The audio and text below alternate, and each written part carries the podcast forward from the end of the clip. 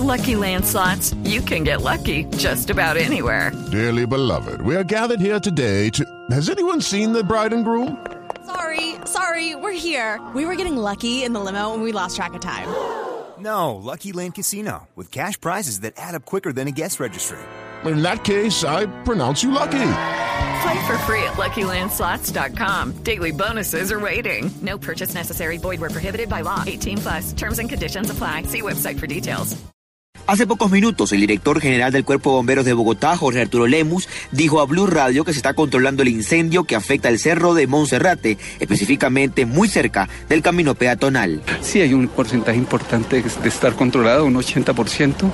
Sin embargo, pensamos que ojalá el helicóptero de la Fuerza Aérea nos ayudara para hacer unas descargas y mojar completamente eh, ese combustible que es eh, eh, toda esa matorral que hay allí y que a la larga puede volver a prenderse. Sería muy bueno que la Fuerza Aérea nos ayudara. ¿Usted ya tiene conocimientos de qué podría haber ocasionado este incendio? No, mire, nosotros presumimos que fue provocado porque fue al lado del sendero. De todas maneras, la unidad investigación de incendios lo determinará. El director del Cuerpo de Bomberos de Bogotá dijo que se tiene previsto que en una hora se termine de controlar el incendio en un 100%. Carlos Arturo Albino, Blue Radio.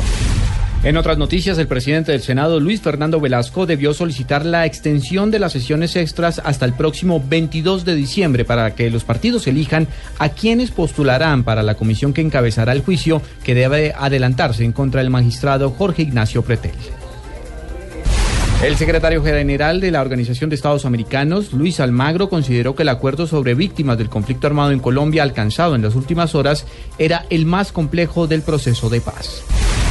Presidida por el viceministro de Política Criminal Carlos Medina Ramírez, la Comisión de Seguimiento a las Condiciones de Reclusión del Sistema Penitenciario y Carcelario del país sesionó por primera vez. Este órgano se encargará de asesorar al Consejo Superior de Política Criminal y a las autoridades penitenciarias con el fin de mejorar las condiciones de derechos humanos en los penales del país.